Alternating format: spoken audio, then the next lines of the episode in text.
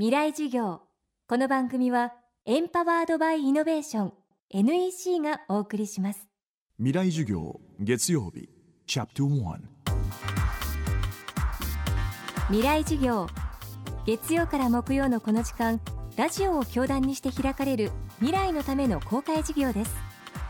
今週の講師は首都大学東京都市環境科学研究科准教授の市子太郎さん研究テーマは自然災害からの復興そして東京の事前復興まちづくりです。事前復興とは災害が発生する前に被害を想定して生活再建プラン復興計画をまとめておく考え方です。すでに東京のいくつかの自治体では事前復興の計画を作るワークショップも行われていていちこさんはその企画運営に研究者の立場で関わっています。今週は次の災害に備えるための事前復興という考え方についてお届けします。未来事業1時間目。テーマは阪神・淡路大震災の反省。事前復興は直接的には、まあ、阪神・淡路大震災ですね、まあ、それをきっかけに生まれたということですね。その阪神・淡路大震災で生まれた言葉として減災っていう言葉があります。この減災っていう言葉を見ても分かる通りあの災害を減じるっていうことですよね。すなわちその阪神・淡路大震災の被害で被害ゼロに抑えることはもうできない。うん、それはもうこう諦めるしかないと。被害が出ることを前提に現在ですのでこう被害が出た後もそれ以上にこう被害が拡大しないようなもしくはその影響が少しでも小さくなるように事前から備えておこうというのがこう減災っていうことがあの阪神・淡路の後生まれたんですね。そういったあのこう減災のこう町づくりの方法論として事前復興町づくり事前復興が始まったと。でその阪神のこう反省というのは少なくとも2つ指摘したいと思うんですけども、まあ、1つは仮設住宅の問題ですね。で神戸の場合にはその多くの仮設住宅が元のこう被害が集中した市街地に建設することができなくて精神ニュータウンですとか、六甲山のさらにこう奥とかですね。もしくは、埋め立て地ですよね。神戸のこう六甲アイランドとかシビルポートアイランド。要はあの住み慣れた町をこう離れざるを得なかった住み慣れた町から遠く離れて仮設住宅が供給されたということですね。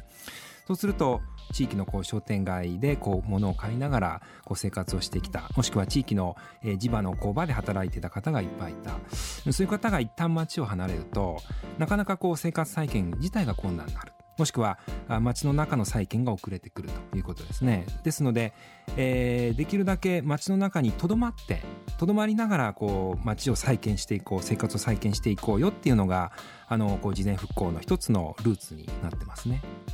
それからもう一つは阪神・淡路の時のこう復興都市計画の問題としてこう東日本とある意味非常に対照的だったんですけれども1月31日すなわち地震発生から2週間で、えー、神戸市なりもしくは西宮市こう被害が集中した都市の自治体ではあ復興のビジョンというものを公表したんですね。火災に強い都市を作ろうということですね。こう道路を広げて燃えないような住宅燃えないような建物をできるだけこう建てていこう。というのがあの市役所側の提案だった。ただこの復興のビジョンを公表した1月31日の時点っていうのは2週間後まだそのみんなこう小学校中学校でえー、気の身気のままの生活をしている。仮設住宅の見込みすら立ってない。生活その日の明日の生活すら安定しないのにこう街を大きく改造するそんなプランを出されても到底こう考えることができないと。今の生活をどうにかしてくれと。まずそっちの方が先じゃないかっていうことで、えー、その行政が示すビジョンと地域側のこう生活再建のニーズっていうものが対立してしまったわけですね。いうのがこう事前復興のもう一つのルーツになっているというふうに思いますね。この番組はポッドキャストでも配信中です。バックナンバーもまとめて聞くことができます。アクセスは東京 FM のトップページからどうぞ。未来事業。明日も市子太郎さんの講義をお送りします。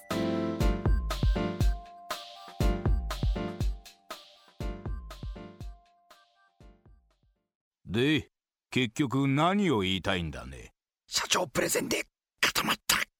スキルアップの必要性を感じたら NEC のビジネス情報サイト「ウィズダムにアクセス。効果的なプレゼンツールのダウンロードから自分に自信をつける方法まで役立つ情報満載「ウィズダムで検索。NEC 未来授業。この番組はエンパワードバイイノベーション NEC がお送りしました